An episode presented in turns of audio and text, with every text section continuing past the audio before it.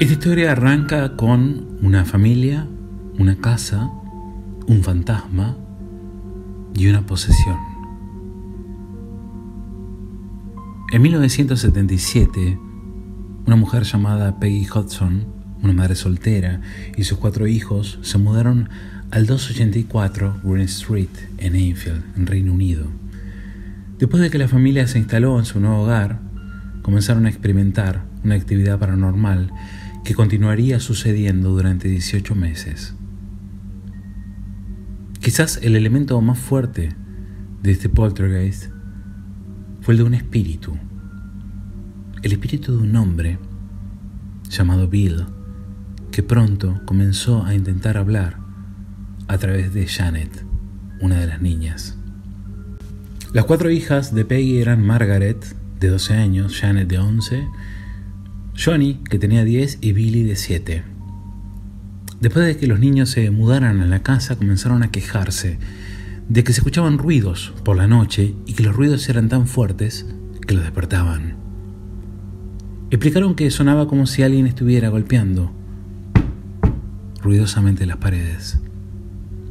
Peggy no le dio mucha importancia a las quejas y no sabía qué hacer con los sonidos que escuchaban los niños, por lo que les dijo que todavía se estaban acostumbrando a la casa y que pronto iban a desaparecer.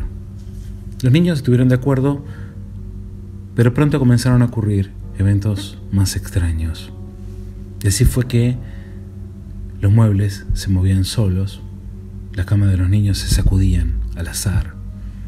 Juguetes como canicas o piezas de Lego volaban por la habitación, a menudo dirigidas a personas. Peggy se confirmó a sí misma que los sucesos extraños ocurrían, principalmente alrededor de sus dos hijas, específicamente de Janet. Los eventos se volvieron más intensos el día que Peggy entró en la habitación y vio como un mueble lleno de cajones, muy pesado, se movía a través del piso, golpeando las paredes y acercándose hacia las niñas. Cada vez este tipo de situación era más frecuente. En ese momento su instinto fue llamar a la policía. Cuando los dos oficiales llegaron a la casa, pensaron que la madre estaba jugando una broma o que los tres niños estaban jugando una.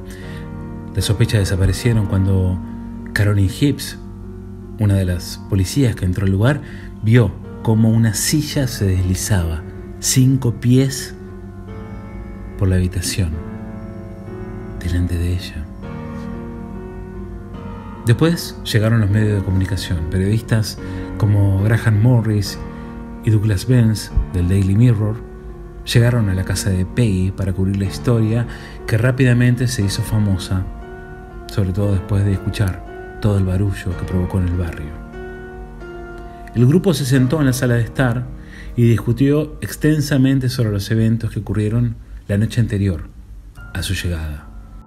Como no ocurría nada en el transcurso de una hora, decidieron empacar sus cosas y retirarse.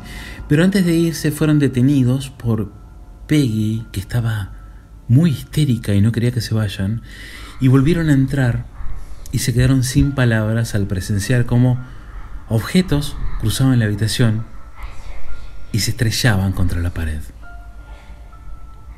Uno de ellos salió corriendo a tomar una cámara para poder captar la actividad mientras sucedía, pero cuando regresó la actividad se detuvo. Después Peggy se acercó a la Sociedad de Investigación Paranormal, encabezada por Maurice Gross y Guy Playfair, dos personajes que se volvieron muy famosos con el tiempo dentro de lo que fue la investigación del poltergeist de Enfield. Estuvieron 13 meses con la familia investigando todo lo que ocurría. Llegaron a la conclusión de que no solamente la actividad venía de algo invisible, sino que el poltergeist era muy fuerte y muy evidente. Además de eso, las experiencias se multiplicaron. Hubo 26 experiencias registradas durante este tiempo que no pudieron explicarse racionalmente.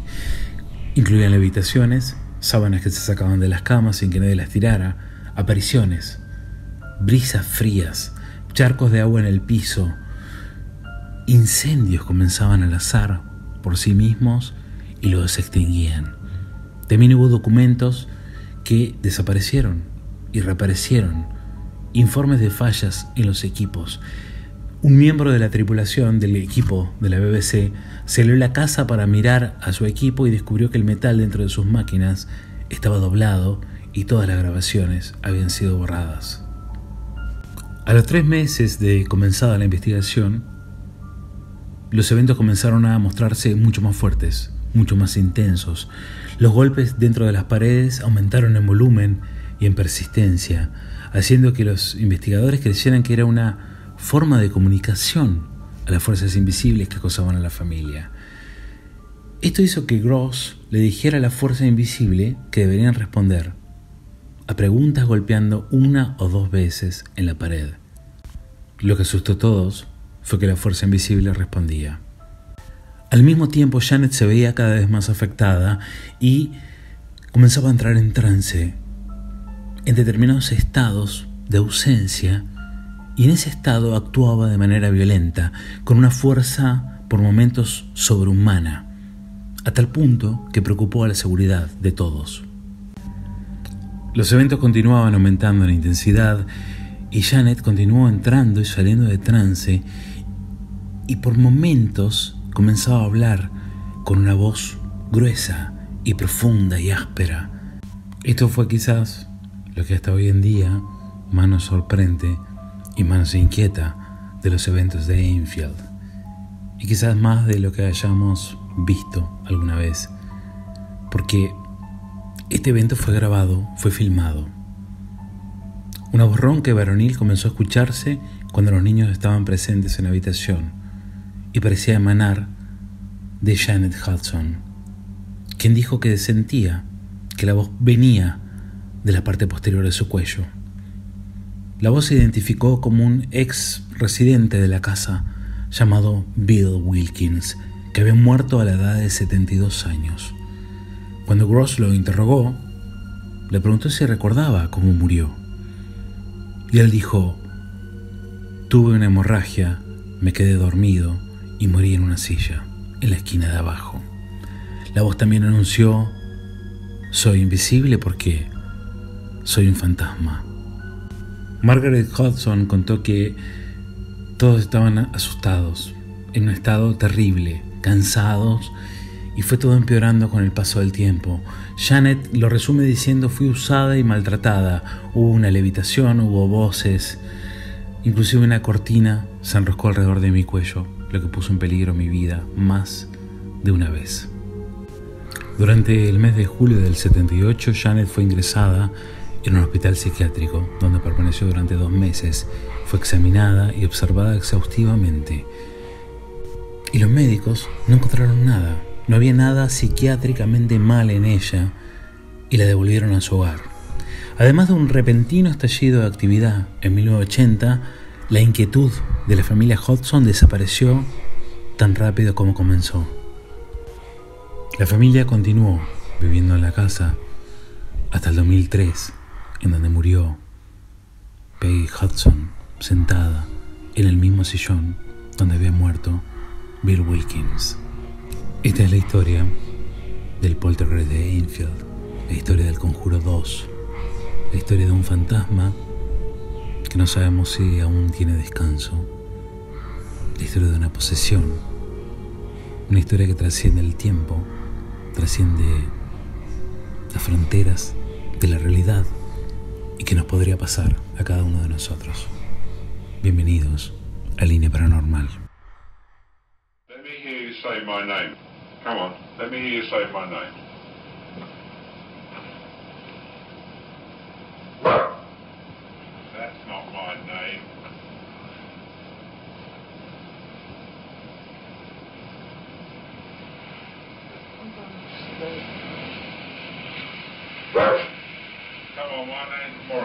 You say Dr. Belloc. Come on, let me hear you say that. Come on. Let's hear you say Dr. Belloc. Could, so could you close that door down? I can't hear him talking. Say, say Dr. Belloc. What is it?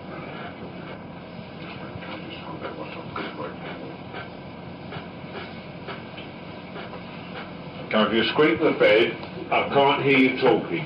Now, say Dr. Belloc. Come on. Come on, say it for me, Dr. Belloc. Dr. Belloc.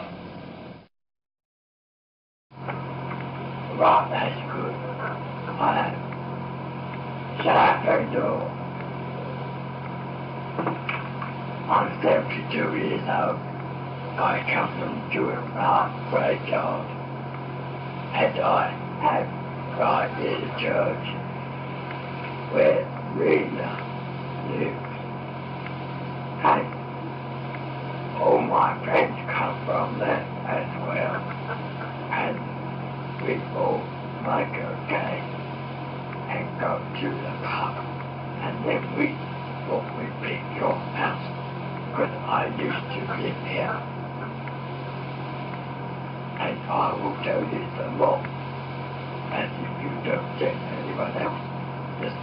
Work and Mr. Playback.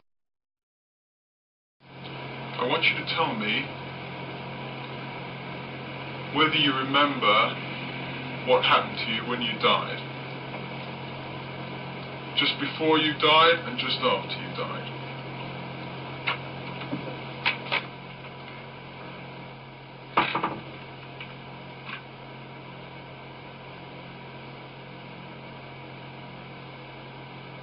Years before I died, I went blind.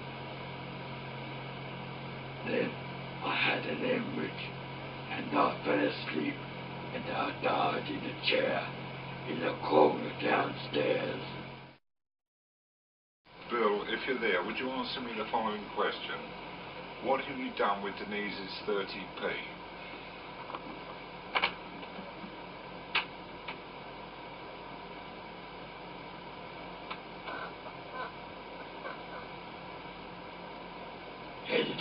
The radio downstairs. Sorry, Bill, can you say that again, please?